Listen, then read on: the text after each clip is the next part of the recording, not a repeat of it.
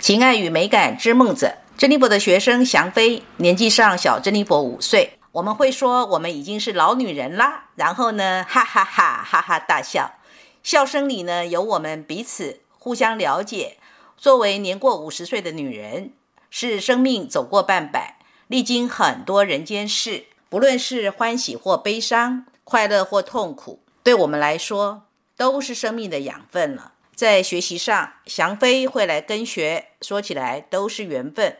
因为如果以世俗的角度来说，祥飞的学历是博士，工作上的经历也是优秀的很。如果不是珍妮佛传授的知识是活出睿智跟美善的生活艺术，这种明心见性，帮助成年人重新认识自己跟接纳自己的特定专业课程，祥飞哪里需要珍妮佛的教导呢？祥飞作为情爱跟美感之梦者这个单元的讲述，就让珍妮佛先朗读她的告白喽。知梦者是造梦天使，本能知道如何找到生活梦幻瓶，神奇之水滴洒，瞬时世界转换，让知梦者能够悠游于他方世界。学前儿童的傍晚时段，我会将小桌椅在电视前摆好，自己泡好一杯热乎乎的果汁牛奶。欣赏最喜欢的儿童节目。小学的时候，方形玻璃瓶装的苹果牛奶搭配苏打饼干，任何时间都成为开心时刻。初中开始功课重了，待在书房里的时间增加了。一台收音机听广播，我就是这样听到 Queen 的《波西米亚狂想曲》，配咖啡，万籁俱寂时，浸润在自己打造的时光空间中。有一天，自己走进了茶铺。老板以中庸之道接待了这位听到价钱震撼不已的小客人。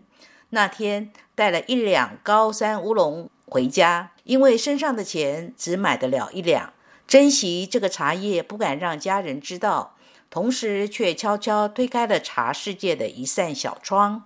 年长之后，茶与咖啡总伴随着文学、艺术、音乐、人、沙龙。融入生活中。学生时以研究精神学习茶与咖啡，因此因缘总能结识乐意分享的友人。例如，有一位自由意志之梦者的咖啡店老板，每天上午游泳后到大学旁开咖啡店。当时意大利咖啡才引进不久，我跟友人经常报道如同打工修习咖啡世界的学分，虹吸意式阿拉伯手冲。兼修爵士乐跟城市咖啡地图。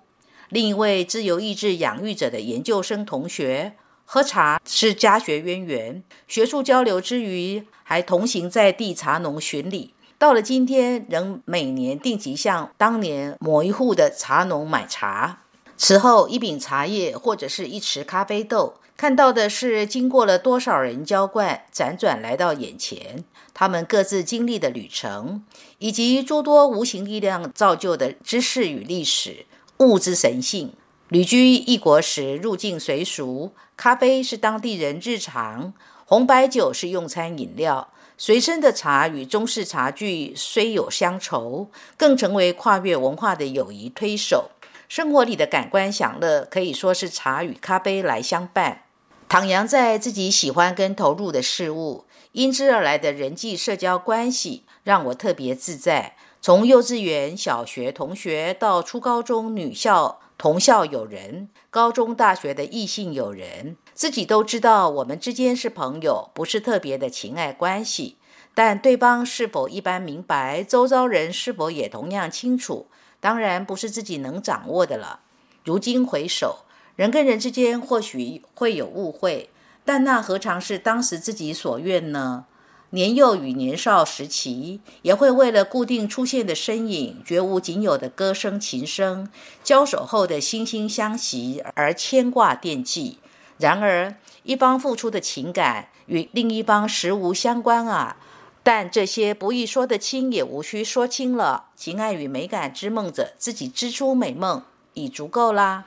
情爱与美感之梦者的我，真是缘分难得而投入。但在这些关系中，常看到自己演出补位之需要、弥补缺憾之需要、责任之需要、救赎之需要、献身之需要，才能让自己满足在。否则，怎么会是遇到我的感觉里呢？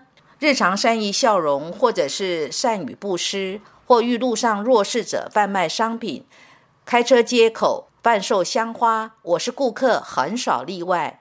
又或者投注时间、精神、岁月在使劲费力的众人之事，傻吗？或许吧。而时间沙盒过滤沉淀，也有那些高中、大学秉烛夜游，在溪河山谷当中同声高歌的友人们，至今是西办聚会的老友。曾想过，以各自父母健康状况推断，我将是活过大家的那个，应该会由我来送别每一位，更是珍惜。眼前当下时光，或许这是时间教给自己的务实智慧。人过中年，特别期盼自己的蜕变与提升，但是最大的障碍是自己。要看到自己习气，不是容易的事。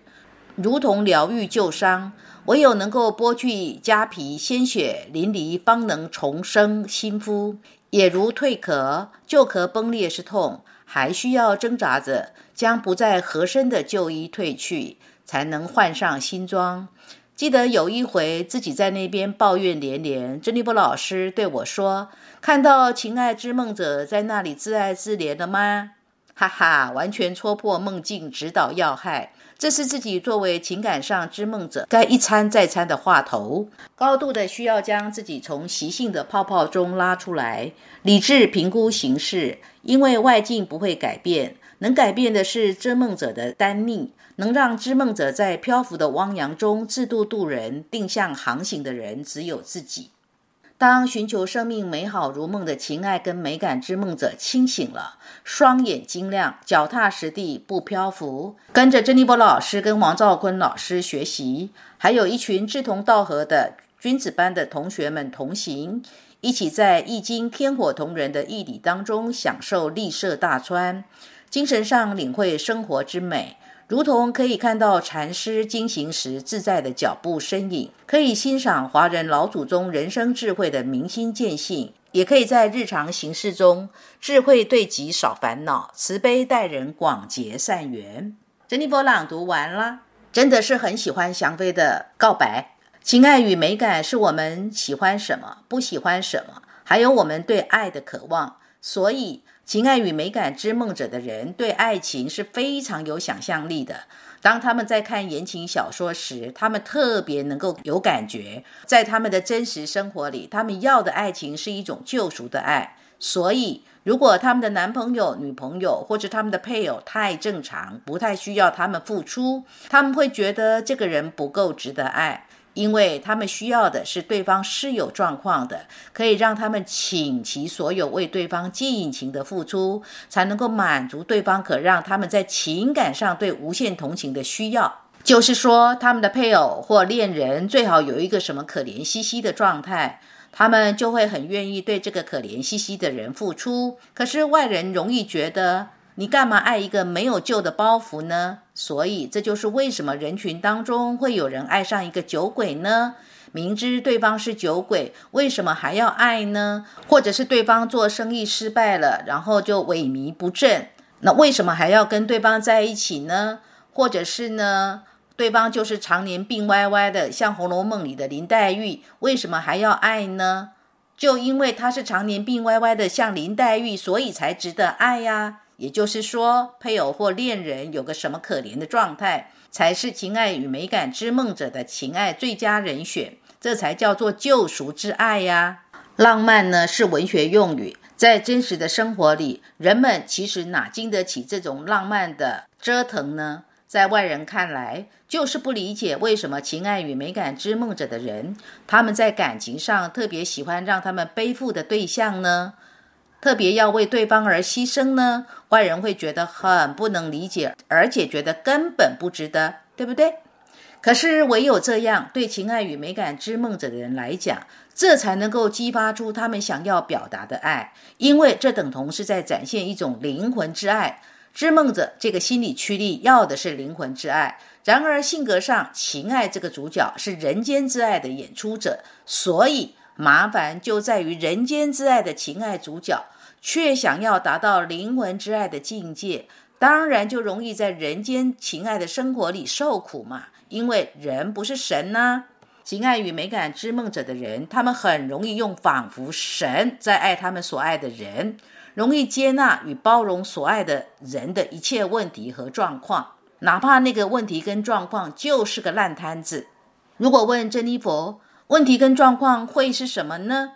现实生活里的问题跟状况可以说是很多很多，只能说，譬如可歌可泣的爱情故事里，男主角爱上了一个白血病患者。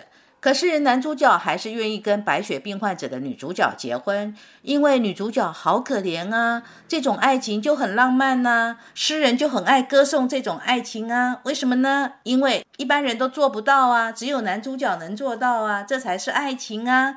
如果爱情里没有救赎，没有牺牲，就爱的不够投入啊。情爱与美感之梦者的人，也特别能够做到，爱情是需要隐藏的。或者是爱情是秘密的，这也是一种特别过瘾的爱，更有爱情里的浪漫跟牺牲感。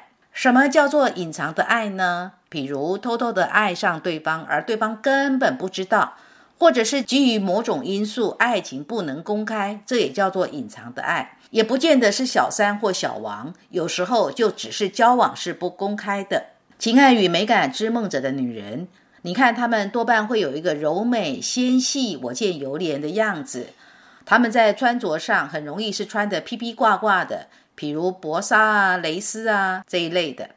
珍妮佛呢，曾经去过一个自由意志织梦者的朋友家里，很有意思哦。这个方法呢，只有织梦者才会有的。他家的墙壁呢，有一面墙会漏水，他就叫窗帘公司来做一个紫色的薄纱，把那个墙呢给美化了。他用一个紫色的薄纱来遮住壁癌。他的住家的每一片窗户都是薄纱，而且是不同颜色的纱，真的很浪漫。这个人呢，他从事的是灵性的工作，而且也做得很出色，非常适合他自由意志织梦者的形象。所以，织梦者的心理驱力就是浪漫、情爱与美感。织梦者的人生活上的品味。精神愉悦的渠道，有的会喜欢去看博物馆一些历史文明里浪漫风格的东西，有的会喜欢带有历史性的浪漫文学，有的是很向往能够哪一天去哪个宗教圣地朝圣，因为他们喜欢回到宗教大爱的氛围。情爱与美感之梦者的男人，他们喜欢的女性类型就是那种我见犹怜的瓷娃娃型的女人。瓷娃娃的意思就是说，如果没有好好的保护，它会碎掉的。如果作为女人的你喜欢的男人刚好是情爱与美感之梦者这个类型的，而你是比较爽朗的女人，那么你大概不是他的最爱。你要很清楚，你不是他的最爱。不过，情爱与美感之梦者的男人很容易被诱惑。他现在跟你谈恋爱，是一时被你诱惑了，所以跟你在一起。然而，你最好有心理准备，你真的不是他爱情的菜。很多年以前，珍妮佛记得曾经有一位自由意志、情爱与美感之梦者人格配置的男性个案。当时他的年纪大概是三十来岁。当他坐在我的面前，一直跟我说着有关他感情的事。哎呀，那个时候我真的可以强烈的感受到他的柔性，在我跟他的对谈里，我感觉那个男人啊，他是用迷蒙的双眼看着我。要是呢，我不了解，我还会以为他在跟我放电呢。其实一点都不是，他就是那个样子，迷蒙的双眼，谈着让他迷惘的问题，极尽的织梦者状态。咨询的时候，他爱上的是一个自由意志织梦者的女人。他说：“我觉得那个女人的身世让我感觉到怎样又怎样。总而言之，当他跟我说的时候，我跟他说：你知道吗？你爱上的不是爱情，你爱上的是同情。你是在同情里面扮演一个救赎者的角色，或者是你不自觉的扮演一个被你的恋人所同情的人，被你的恋人给同情了。你们双方把同情这个层次当做灵魂之爱了。不过，当然他是听不进去啊。情爱与美感是什么呢？是感官之爱。什么是感官呢？视觉、听觉、嗅觉、触觉、味觉，这个叫做感官。感官之爱就是这些感官所带来的知觉上的愉悦。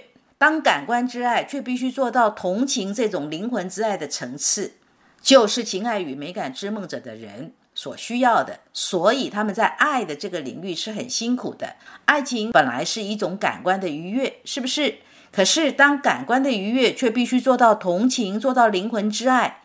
要知道，只要涉及到灵魂之爱，就是无限的悲悯、无限的包容、无限的承担。不管怎么样，我都爱你。如果问珍妮佛，难道情爱与美感之梦者的人，他们自己并不知道自己是这种状况吗？珍妮佛要说的是，这就要看个人觉醒的程度了。心理驱力在身心灵的三个层次上。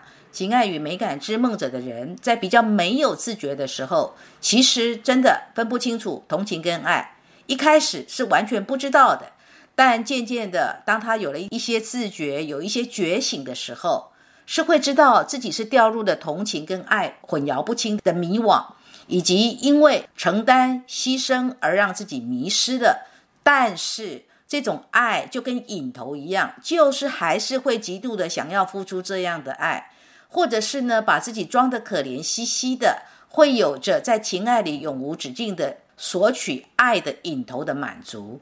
所以，除非在现实生活里经由艺术、宗教或身心里的学习来作为出口，不然很不容易清醒。爱情里的知梦者是在做梦。